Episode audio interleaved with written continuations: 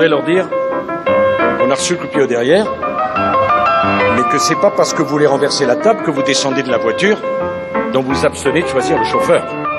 Excusez-moi, j'avoue que je suis un peu perdu, j'essaie de comprendre, mais... il me charrie tout le temps, mais il, adore ça, il, est comme ça. Je t'expliquerai. Il ne faut pas raconter non plus des, des carabistouilles à nos concitoyens. Hein. C'est déjà un peu dépassé, hein Vous auriez dû dire câblé. Et ben voilà qui est dit. Merci François Mitterrand et bienvenue à vous, chers auditeurs, dans Carabistouille, votre nouvelle émission hebdomadaire sur Radio Phoenix. Pourquoi Carabistouille? Eh ben pourquoi pas? C'est bizarre, tant mieux. Carabistouille, c'est un mot dans l'air du temps en ce moment, un peu branché, un peu décalé. Je sais pas, faut croire finalement que c'est tout nous. Et puis simplement parce qu'on aime bien titiller. Et quand François Mitterrand nous dit que câbler serait mieux, eh bien nous, on s'est dit que non. Mais ne vous inquiétez pas, ce qui se dira ici ne sera pas que des carabistouilles, allez, même si Elise nous en dira quelques-unes parfois. Une émission qui parlera d'actu, d'engagement, d'histoire, qui vous racontera des histoires mais pas des cracks. Bref, une demi-heure chaque semaine de petits fours servis tout chaud, rien que pour vous, et 30 minutes parce que tout simplement, bah, faut pas abuser des bonnes choses. En studio avec nous aujourd'hui, Yamazar, comment ça va? Très bien. Euh, Célia Jeanne, pas trop stressée pour cette première?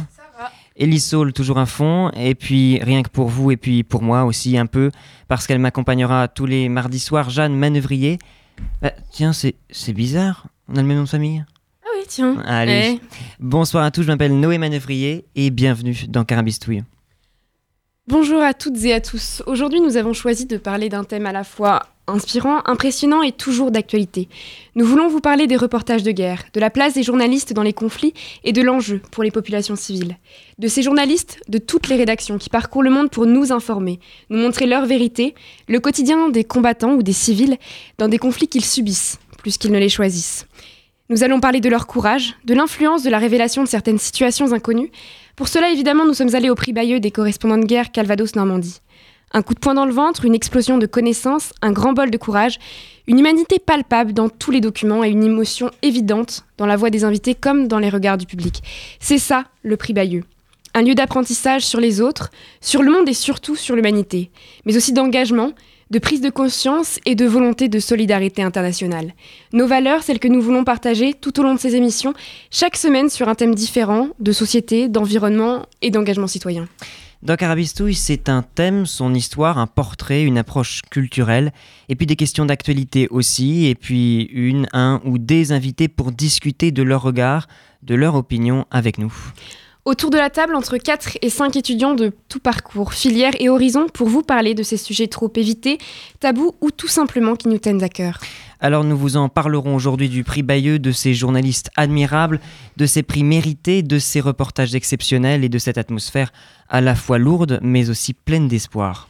Et aujourd'hui, nous avons le grand plaisir de recevoir Amélie, Olivier et Maëlle Labum, membres d'Amnesty International du groupe local de Caen et ambassadrices de la campagne Silence on arme sur le commerce d'âmes en France, pour évoquer avec nous toutes ces problématiques. Bonjour et bienvenue. Bonjour. Bonjour.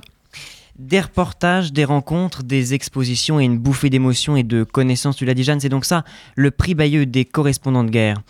Guerre, je voudrais qu'on s'arrête un instant sur ce mot, on va l'employer beaucoup tout au long de cette émission, et l'on entend d'ailleurs souvent nous sommes en guerre encore aujourd'hui avec le terrorisme, mais d'où vient-il ce mot? L'employons-nous justement, et puis finalement quelle est la démarche du prix Bayeux face à ces guerres à travers le monde, Yamaza Oui Noé, nous sommes en guerre. Cette affirmation, tu l'entends encore aujourd'hui, un peu partout. Tu n'étais pas encore né et moi je n'avais même pas trois mois, mais George Bush, à la suite du 11 septembre 2001, avait déclaré que les États-Unis étaient en guerre face à Al-Qaïda. Et plus récemment, François Hollande, après les attentats de 2015, l'a rappelé dans ses discours. Mais que veut dire ce mot guerre Venu du latin et du vieux français, le mot résonne aujourd'hui pour nous bien différemment. À travers les époques, la guerre s'est transformée. La guerre moderne de la Seconde Guerre mondiale a apporté son lot de technologies nouvelles et autres armements. Dans toutes les guerres, l'enjeu n'est pas que sur le front, mais aussi dans la ville. La guerre, à proprement parler, touche bien sur l'aspect militaire, mais aussi social, politique ou encore économique. Elle permet l'affirmation de la puissance d'un État face aux autres, et ce depuis la nuit des temps, de la Rome antique au roi de France, en passant par la triple entente. Du point de vue économique, la guerre rapporte de l'argent pour les marchands d'armes, mais aussi pour les États. Du point de vue social, nous pouvons voir qu'elle influe notre société. En effet, elle fait monter les extrêmes en Europe, car la peur s'empare de la population, et nous avons une stigmatisation des personnes de confession musulmane. Cette peur donne donc des lois qui combattent le terrorisme, avec notamment l'état d'urgence qui s'applique maintenant dans le bien commun. Enfin, du point de vue économique, la France prend part dans les conflits au Sahel ou en Syrie, qui est coûteux en termes d'équipement. Elle devient aussi une marchande d'armes très importante, puisqu'en effet, elle a reçu 9,1 milliards d'euros en 2018 pour l'armement, soit 30% de plus qu'en 2017, et surtout venu des pays du Moyen-Orient. Sauf que cette monétisation de l'horreur conduit des populations entières au massacre et à la lutte pour survivre. Certains migrent, d'autres se font tuer. Plus de 112 000 civils sont morts durant le conflit syrien selon l'OSDH, Observatoire syrien des droits de l'homme. Pour nous montrer ce qui se passe sur place, un métier est apparu durant le XXe siècle, le reporter de guerre. Avec l'apparition et la modernisation des appareils photo et des caméras au cours de ce siècle la réalité des guerres trop lointaines et de leurs atrocités deviennent désormais plus proches de nous. Le Hongrois Robert Capa, par exemple, est connu pour ses photos lors de la guerre d'Espagne de 1936 à 1939 ou lors de la Seconde Guerre mondiale. Le prix Bayeux s'inscrit dans la volonté de rendre hommage à toutes ces femmes et ces hommes qui risquent leur vie pour nous informer, pour ne pas qu'on l'oublie, l'horreur qui frappe certaines régions du monde. C'est pour cette raison que fut créé en 1994 le prix Bayeux pour célébrer le 50e anniversaire de la Libération. Il récompense les différents reportages de presse écrite, radio, télévisuelle et photographique et rencontre via des expositions et des rencontres des conflits du monde. Au mémorial de guerre de reporters de Bayeux, inauguré en 2006, on peut aussi se recueillir devant plus de 2000 noms de journalistes et reporters tués lors de conflits militaires ou assassinés dans le cadre de leur travail, inscrits sur des stèles. Jamal Khashoggi, le journaliste séquestré, torturé et assassiné par des forces spéciales saoudiennes au consulat d'A- d'Arabie saoudite en Turquie, y fut ajouté cette année. Merci Liam. Elle est de bonne humeur. Lui n'avait jusqu'alors jamais candidaté pour le prix. Il était pourtant l'un des tout premiers spectateurs à Bayeux. Célia, tu nous présentes ce soir Patrick Chauvel, grand reporter photographe de guerre qui a fait coup double pour cette 26e édition et sa toute première participation en remportant le prix photo du jury international et le prix du public pour une série de photographies prises à Baghouz en Syrie pour Paris Match. Je suis parti en douce en Israël en 67 pour couvrir le conflit. Mes photos étaient tellement mauvaises que la seule qui était réussie, c'est un soldat israélien qui m'a pris mon appareil photo et qui m'a pris en photo. Donc j'ai au moins la preuve que j'y étais, mais c'est tout. Bon, alors chaque semaine, Célia, tu nous dresseras le portrait d'une figure importante en lien avec le sujet de notre émission. Et c'est donc, bah, on l'a bien compris, ce jeune homme de 70 ans, pigiste fringant et jeune débutant dans le milieu, que tu nous présentes aujourd'hui. Exactement, Patrick Chauvel, un sacré bonhomme le monsieur. Écrivain et photographe reporter de guerre avec plus de 50 ans de carrière à son actif, il a couvert 34 guerres. Israël, Vietnam, Cambodge, Irlande du Nord, Iran, Liban, Panama, Somalie, Afghanistan, Tchétchénie, Syrie, etc. etc. Il faut dire qu'il avait ça dans le sang. Son père, Jean-François Chauvel, était avant lui déjà un grand reporter. Il le voyait couvrir des guerres aux quatre coins du monde pour le Figaro et voulait faire comme lui.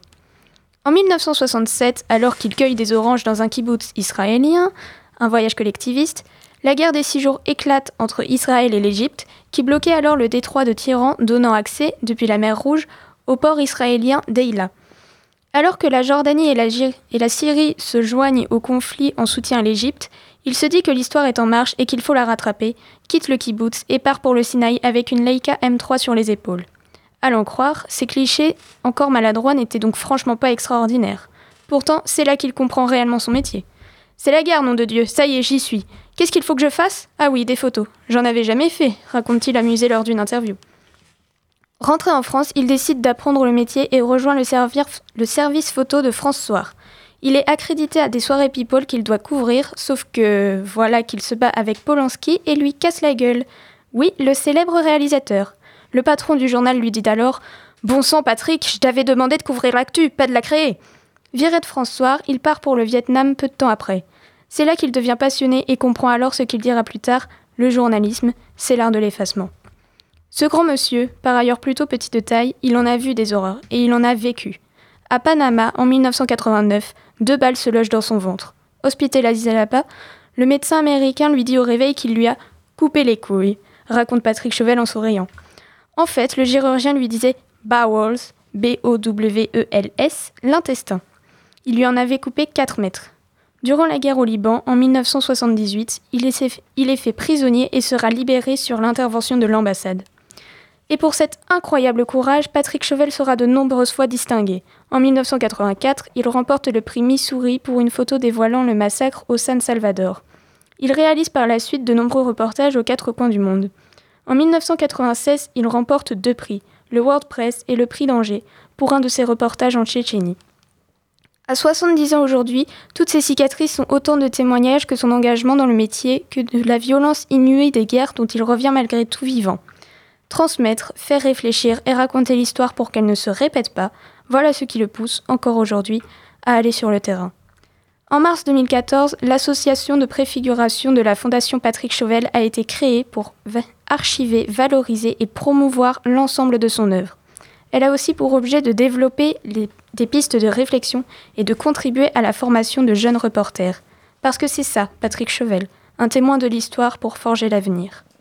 Merci Célia. À présent, on s'éloigne du prix Bayeux et de ses conflits pour un court interlude d'humour et de réaction à vif. Élise Saul, tu nous as concocté un petit coup de gueule sur les actus des dernières semaines. Oui, bonjour à tous, bonjour les amis. Donc, étant donné que cette émission est placée sous le signe de la joie et de la bonne humeur, je me suis dit que j'allais un peu relever le niveau. Puis la rentrée, on peut pas dire que l'actu n'a pas été croustillante. Entre la PMA pour presque toutes, qui a engendré de magnifiques reconstitutions moyenâgeuses dans la rue, à moins que... Enfin bref.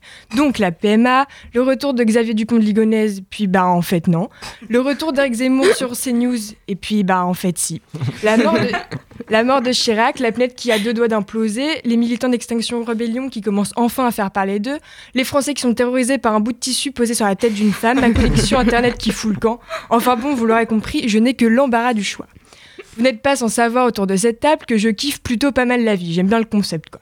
Donc, je vais vous parler de la dernière campagne de solidarité SIDA. N'en déplaise à ce cher Donald qui a récemment affirmé le contraire, mais le SIDA est toujours bien là. il y a quelques jours, j'ai surpris une conversation à ce sujet qui m'a fait me sentir tel un vegan au congrès des bouchers. Autant Autant vous dire que j'étais peu à l'aise. Donc, un médecin généraliste, aka une personne avec une dizaine d'années d'études derrière elle et plusieurs siècles de pratique, cette même personne à qui on confie ses problèmes d'érection, t'en fais pas Noé, ça arrive à tout le monde. Sa grippe ou encore ses hémorroïdes, là encore Noé, pas de jugement. Enfin bref, ce fameux médecin a demandé s'il pouvait serrer la main d'un patient atteint du VIH de peur de l'attraper. Il me semble donc utile de faire une petite mise au point. Le sida n'est pas un rhume, et à moins de coucher sans aucune protection avec cette personne ou de faire un pacte de sang, rassure-toi, tu ne risques absolument rien. Bon, si ce n'est que la personne n'est la moins moite, mais là, euh, enfin, des on n'y peut rien. L'ignorance de la population sur cette maladie est impressionnante. Entre ceux qui pensent que le sida a disparu et ceux qui pensent que l'on peut l'attraper en s'embrassant, on est tellement peu informé qu'à moins de se renseigner, l'existence de la PrEP pour les hommes ou de son homologue s'adressant aux femmes tout fraîchement sorties reste totalement inconnue du grand public. Alors tant que le gouvernement préférera faire marcher la Startup Nation, promulguer le benchmark du business plan après lunch, plutôt que de financer les recherches et la prévention, on continuera de voir Jean-Paul Gaultier avec une boîte de préservatifs à l'arrêt de bus. Parce que le sida, c'est encore 6500 nouveaux cas tous les ans en France, dont 30% qui sont malheureusement dépistés trop tardivement. Alors si vous voulez mon avis, faites l'amour protégé et levez les yeux de vos PowerPoint deux minutes. Merci Elise Saul pour cette petite pause. Maintenant revenons à notre sujet hebdomadaire, le reportage de guerre, la place des journalistes et des civils dans les conflits. Noé, pour ta chronique, tu vas nous parler d'un reportage intense, marquant et surtout d'une émotion incroyable. Oui, on change d'ambiance. Euh, le long d'un couloir d'une école de Sada au Yémen, dix jeunes écoliers meurtris sont assis sur un banc et ils en savent déjà trop sur les méthodes de guerre des adultes. D'autres, au village, pleurent devant des tombes vides. Le corps de leurs frères, de leurs amis n'ont pas encore été tous identifiés. La caméra survole la rue principale, la vie semble avoir repris son cours et la vue en plongée de la ville donne une impression de légèreté pourtant lourde d'impuissance. L'impuissance, notre impuissance face à ce que la coalition sunnite appelle les dommages collatéraux de la guerre, l'attaque aérienne d'un bus par exemple, se rendant au marché de la ville. Orla Guérine, Lee Durant et Nicolas Karim sont journalistes reporters de guerre pour la BBC et ils nous racontent dans un reportage cru et puissant primé cette année à Bayeux l'horreur de cette attaque et de la guerre au Yémen pour les civils. Le pays est victime depuis 2014 de l'insurrection des rebelles chiites, les zaïdistes, aussi appelés les Houthis du nom de leur chef. Opposés au pouvoir en place, ils affrontent depuis 2015 la coalition menée par l'Arabie saoudite qui rassemble plusieurs pays arabes sunnites et c'est à Saada, fief de la milice Houthi, des roquettes sont lancées contre l'Arabie saoudite. Le reportage montre ainsi une réalité trop oubliée des guerres, les victimes civiles. La coalition, qui a ordonné la frappe sur le bus d'élèves, s'est depuis excusée puis justifiée en expliquant penser attaquer un bus de rebelles outils. Seulement voilà, le bilan est lourd, 42 enfants de moins de 15 ans sont morts. Le reportage montre d'ailleurs une vidéo tournée par le portable d'un des garçons tués dans l'attaque, retrouvé par son père. On y voit les jeunes écoliers rire et s'agiter dans le bus quelques minutes avant l'attentat, une preuve incontestable de la terrible erreur de la coalition. Et cette frappe n'est en rien un cas isolé des attaques civiles que subissent les populations locales. Depuis 2015, près de 2400 enfants ont été tués dans le conflit et plus de 3600 ont été blessés. Là-bas, à Saada, les habitants ont creusé des tombes pour les victimes, l'école est vide ou presque, et l'on vit dans la peur. Mohamed Al-Araji a perdu son fils de 10 ans, Yeriya, dans l'attaque.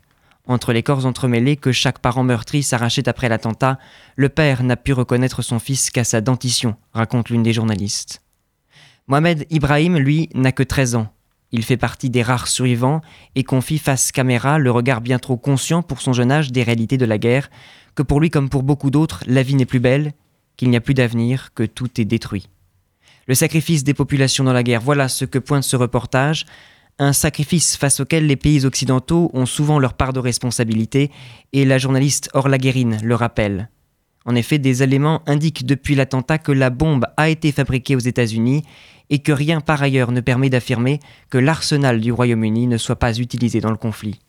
Ce reportage, c'est ainsi une image forte, celle d'Abdul Wahab Abdallah, le maître d'école, le matin à son bureau, appelant chaque élève mort devant les rangées de tables vides. Lauréat du prix Télévision Amnesty International, du prix Bayeux des correspondants de guerre, ce reportage n'est pas seulement émouvant. Certes, l'approche esthétique lui confère bien sûr une portée particulière, une puissance des images, des regards, des silences qui créent une tension bien cruelle au reportage, mais c'est aussi et surtout le témoignage d'une population en souffrance et d'une souffrance face à laquelle nous ne sommes pas que de simples spectateurs. Si l'esthétique du reportage procure une impression d'impuissance face à cette souffrance, elle contraste cependant avec les propos de la journaliste pour mieux nous rappeler certainement combien nous y avons un rôle que nous ignorons trop souvent. Merci Noé. Maintenant, nous avons donc le plaisir d'accueillir Amélie Olivier et Maëlle Labom, membres d'Amnesty International du groupe local de Caen et ambassadrices de la campagne Silence en armes sur le commerce d'armes en France. Bonjour Amélie, bonjour Maëlle. Bonjour. Je me permets d'abord de m'intéresser à l'aspect de la liberté d'expression et aux difficultés euh, que ces conflits engendrent. En effet, certaines situations et conflits sont très peu couverts, comme en Chine ou en Corée du Nord, selon le classement mondial de la liberté de la presse 2019 de Reporters sans frontières. Ces pays sont respectivement 177e et 179e sur 180 dans le classement. Mais il y a aussi la question de l'accessibilité à l'information dans les pays où la liberté d'expression n'est pas remise en, cause en tant que telle, mais où les journalistes ont des difficultés d'accès, comme en Syrie à la, frontière, à la frontière turque il y a quelques semaines. Donc en quelques mots, quel est l'impact du manque d'information euh, pour les civils et pour les droits humains? Alors vous savez, euh, nous, chez Amnesty International, on a un credo qui est savoir pour faire savoir pour faire cesser. Donc évidemment, euh, l'information a, un rôle particulièrement important euh, dans notre action, puisque c'est notre base. Sans elle, on ne peut pas connaître les violations des droits humains. C'est pour ça qu'on va avoir des experts qui vont partir dans les pays euh, pour lesquels on va avoir des doutes, qui vont nous faire des rapports bien détaillés, et c'est là-dessus qu'on va pouvoir s'appuyer. Donc l'information est vraiment importante. Oui, donc le prix Bayeux, par exemple, apporte la connaissance, on, l'a vu tout à l'heure sur ces conflits, avec euh, le, reportage qui avait fait connaître l'année dernière la traite d'humains euh, en Libye. Donc c'était un reportage de Nima El Bajir, Alex Platt et Raja Razek pour CNN, euh, donc une vente aux enchères d'esclaves en Libye.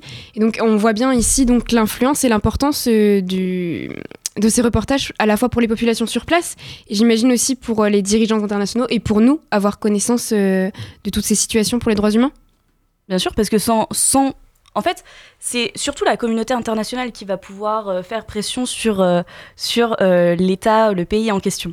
Donc, à partir du moment où la population internationale a la connaissance de ces violations des droits humains, ça va être beaucoup plus facile pour nous de à faire pression sur ces gouvernements, notamment grâce, voilà, nous, ce qu'on on va plutôt favoriser par exemple les pétitions ou l'écriture de lettres. Donc ça marche vraiment. par exemple, si on prend juste les pétitions, donc euh, tout ça, c'est grâce à vous, par exemple. Euh, vous êtes une, euh, une association étudiante, Radio Phoenix, donc vous parlez à des étudiants. vous avez certainement, vous nous avez certainement déjà vu aux rues A sur le campus 1 au mois de décembre où on fait signer des pétitions. Donc, bah, en fait, il faut savoir que ces pétitions qu'on fait signer, il y a à peu près un tiers en moyenne des, des, des personnes qui vont être libérées de ces pétitions. Donc ça, c'est grâce aux informations qu'on a. Parce que sans cette information, en fait, c'est notre socle. C'est la base de toute notre, euh, de toute notre action, en fait. Donc c'est grâce à cette information qu'on va pouvoir informer les gens, que les gens vont pouvoir prendre possession des sujets et euh, agir pour, euh, pour résoudre ces problèmes. Et justement, en parlant d'agir, cette année, la présidente d'Amnesty International France, Cécile Coudriot, était présente pour remettre le prix Amnesty International en catégorie télévision. On écoute un extrait de la remise du prix lorsqu'elle évoque les raisons du partenariat entre le prix Bayeux des correspondants de guerre et Amnesty International. Pourquoi Amnesty euh, tient à être tous les ans à, Bayeux? Cinq ans déjà, hein, ces partenariats. Et en effet, c'est vraiment un honneur euh, chaque année de récompenser à travers le prix télévision le courage de, de ces reporters la qualité du travail, évidemment. Et c'est particulièrement intéressant aussi que ce soit télévision pour nous, parce que d'une certaine façon, ça, c'est vraiment très complémentaire avec euh, notre travail. Parfois, on pourrait dire que les sujets se croisent, mais euh, les reportages, justement, mettent en image et donnent à, voir, mais aussi à ressentir ce que nous cherchons avec euh, notre travail d'enquête sur le terrain. Nous avons ce soir parmi nous justement Donatella Rovella, par exemple, qui est quelqu'un qui enquête sur le terrain. Et donc c'est très important d'avoir cette complémentarité et de donner à voir, mais aussi à ressentir et aussi à réfléchir, voire à agir. En tout cas, c'est notre objectif. Donc objectif commun, mais des outils différents. Donc ce soir, ça sera encore un plaisir de, remettre euh, le prix Amnesty International. Alors on va le remettre. Elle, pardon, elle parle donc de cette volonté euh, commune hein, de faire connaître les conflits, mais aussi celle d'agir. Alors vous le disiez, euh, Amélie, tout à l'heure, comment est-ce que Amnesty International agit? C'est donc au travers de pétitions mais quels sont les autres moyens ou les, les autres euh, possibilités? Globalement, euh, très rapidement, Amnesty International, c'est une ONG de plaidoyer et non d'humanitaire, donc on va pas être là sur le terrain. Euh, aujourd'hui, on est 8 millions de personnes à travers le monde qui euh, défendons les droits humains à travers différents moyens d'action. Donc il y a les pétitions, comme je le disais, ça marche très bien. L'écriture de lettres, ça aussi, ça marche très bien. En fait, on va s'engager par rapport au temps qu'on a consacré. Donc les deux premiers moyens, donc pétition et écriture de lettres, c'est le moyen, disons, le plus rapide. Euh, et puis ensuite, on a euh, la possibilité de s'engager bénévolement dans une structure locale, donc une, euh, un groupe local ou une, une antenne jeune. Il faut savoir, il n'y a pas de petites pas de petites contributions. Chaque contribution compte, comme je le disais tout à l'heure, un tiers des à peu près un tiers des, des personnes pour lesquelles on va faire signer des pétitions au jour pour signer par exemple en décembre vont être libérées. Donc il n'y a vraiment pas de petites contributions et c'est grâce à tout le monde qu'on y arrive. Et donc euh, vous, vous êtes euh, bien, euh, bien engagé, vous faites partie donc du groupe local de Caen, mais vous êtes aussi ambassadrice de la nouvelle campagne Silence en armes. On a vu hein, tout à l'heure hein, l'influence des, armes européennes et, internationales dans les conflits actuels, et notamment au Yémen, hein, par le conflit dont nous parlait Noé. donc dans le cadre de, cette nouvelle campagne Silence en armes, comment est-ce que Amnesty International va agir ou procéder? Alors déjà, il faut savoir qu'aujourd'hui dans le monde, chaque minute, il y a une personne qui meurt et 15 personnes qui sont blessées à cause des armes. Aujourd'hui, dans les conflits armés, 80% des victimes sont des civils. Donc pas des militaires, pas des personnes engagées dans le conflit, juste des civils. il faut savoir que concernant ces armes, la France est aujourd'hui le troisième pays exportateur d'armes au monde. On est les troisièmes. donc c'est dans ce cadre-là qu'en fait nous avons lancé la campagne Silence en armes, qui est une campagne d'Amnesty International France.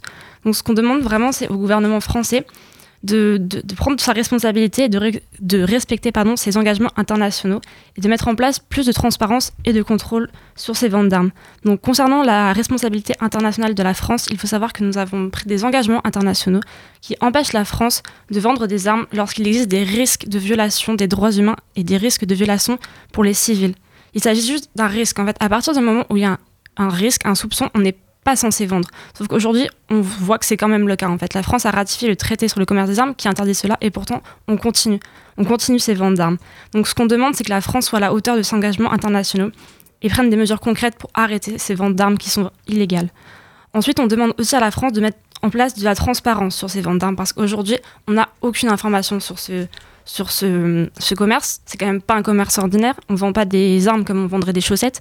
Il y a besoin d'une régu- d'une régulation, il y a besoin de savoir ce qui s'y passe. Aujourd'hui, on ne peut pas savoir. Et tant qu'on ne peut pas savoir, on ne peut pas contrôler. Donc, ce qu'on demande, c'est vraiment au gouvernement de nous donner des données, qu'on sache qu'est-ce qui a été vendu, à qui, selon quelles conditions, et également le processus qui permet de vendre des armes. Parce qu'aujourd'hui, en, en France, par principe, la vente d'armes est interdite. Donc, dès qu'il y a des ventes d'armes, c'est qu'elles sont autorisées par le gouvernement. Cependant, on ne sait pas comment, on ne sait pas qui décide, on ne sait pas quels sont leurs critères. En fait, on sait juste qu'à terme, des ventes d'armes sont autorisées. Mais du coup, on ne peut pas du tout contrôler étant donné qu'on ne sait pas comment. Donc ça, on arrive au troisième point de la campagne, qui est le contrôle parlementaire. Aujourd'hui, on demande que le Parlement soit en mesure de contrôler les ventes d'armes effectuées par la France, soit en mesure de contrôler ce que fait le gouvernement relativement aux armes. En fait, il faut savoir que le gouvernement est aujourd'hui le, le garant du débat euh, démocratique en France. Mais là, on voit bien qu'il n'a aucun moyen d'effectuer ce contrôle. Donc vraiment, c'est ce qu'on c'est ce qu'on demande que le gouvernement, que la gouvernement donne de la transparence pour que le Parlement puisse effectuer ce contrôle. Et qu'aujourd'hui, la, la question des armes prenne vraiment une place importante dans, dans le débat démocratique euh, en France. Et donc justement, euh, on parle de, de- de la vente d'armes en France. Quelle est la place justement de la France dans les conflits, notamment au Yémen ou en Égypte? Alors, il faut savoir que le Yémen, d'après l'ONU, c'est la plus grande crise humanitaire au monde. Euh, d'après les chiffres de 2017, il y a 22 millions de personnes, soit trois quarts de la population, euh, qui a besoin d'aide et de protection humanitaire. Aujourd'hui, euh, on sait notamment grâce à l'information, aux enquêtes de Disclose notamment, que la France vend à l'Arabie saoudite et notamment a vendu des frégates et assure la maintenance de ces frégates. Et il faut savoir que ces frégates sont utilisées dans le blocus au Yémen. Donc actuellement, la France se rend complice de crimes, de guerre et euh, se rend complice de la plus grande crise humanitaire au monde en fait. Donc euh, voilà. Et du coup, dans, dans ce cadre-là, aujourd'hui, on, on demande vraiment la- au gouvernement français la suspension immédiate et sans condition de toutes ces ventes d'armes à l'Arabie saoudite euh, dans le cadre du conflit au Yémen. Je vous remercie euh, pour toutes ces informations. Juste une petite dernière euh, question qui est plus euh, portée sur la France. On parlait tout à l'heure de la liberté d'expression. Euh, dans quel état est la liberté d'expression en France aujourd'hui? Bah, c'est pas glorieux. Aujourd'hui, on voit qu'il y a de plus en plus d'attentes à ce droit de, à la liberté d'expression, même à la liberté de manifestation. On le voit, euh, que ce soit dans la, dans la crise des, des Gilets jaunes ou dans le cadre des, des marches pour le climat. On a de nombreux rapports qui ont montré qu'il y a eu des usages excessifs de la force et des usages disproportionnés de la France. Donc vraiment, c'est quelque chose qu'on dénonce, c'est Amnesty International. On ne se prononce pas sur les causes que, que défendent les personnes, mais sur le droit d'exprimer aujourd'hui euh, ce qu'on pense dans une démocratie. C'est quand même quelque chose de, de fondamental. Et aujourd'hui, on voit que c'est que c'est menacé en France, donc c'est quelque chose pour lequel il faut euh, forcément se, se mobiliser. Eh bien, écoutez, ce seront les mots de la fin. Merci à vous d'être venu aujourd'hui. Euh, allez signer les pétitions d'Amnesty International. On l'a bien compris. On a bien compris l'importance de notre rôle à nous aussi, jusque dans la signature. Merci à tous. C'est la fin de cette première. À la semaine prochaine euh, dans notre émission pour une nouvelle problématique et de nouveaux invités.